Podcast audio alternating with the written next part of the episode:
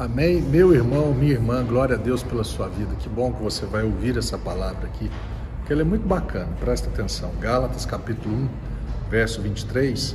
Os versículos anteriores falam de, de um Paulo né, que anteriormente vivia de uma forma e agora, depois que ele teve o um encontro com Jesus, ele estava vivendo de uma outra forma a ponto das pessoas notarem essa diferença, o antes e o depois.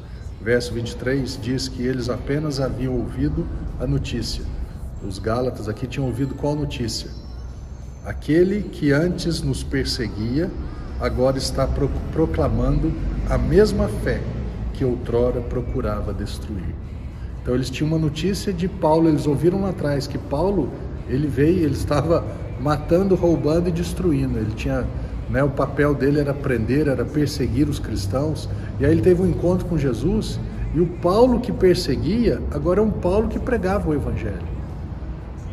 O que, que eu quero falar com você a respeito disso? As pessoas precisam ver na minha vida e na sua vida uma diferença. Então, lá atrás, qual era a vida do Marcelo? O Marcelo lá atrás tinha uma vida totalmente errada, totalmente fora dos padrões do Senhor. E aí, porque eu mudei os padrões, aí Jesus mudou a minha vida? Não.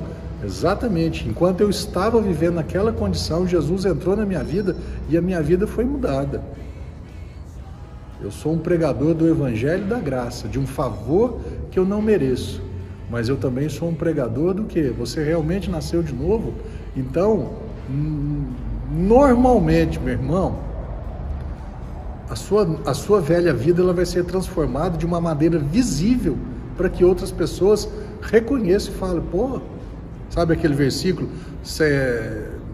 Viva em paz com as pessoas e em santidade sem a qual ninguém verá o Senhor. Não é assim. Então eu vou procurar viver em paz, eu vou procurar ter uma vida separada, correta, porque aí sim eu verei o Senhor. Não. Eu vou procurar ter uma vida correta, vou procurar viver em paz com as pessoas, vou procurar ter uma vida separada, para que as pessoas vejam Deus na minha vida. Foi o que aconteceu na vida de Paulo, o que tem acontecido na minha vida, e eu espero que você também entre nesse grupo, nessa turma que, de, de, de responsabilidade com o próximo de não servirmos de pedra de tropeço na vida de ninguém, muito pelo contrário, fazer o que Paulo fez. Eu fiz-me de tolo, fiz-me de tudo para com o propósito de ganhar alguns, para que as pessoas sejam salvas, para que as pessoas vejam Deus e de alguma forma recebam Cristo na sua vida. Que você e eu sejamos pessoas assim. Amém?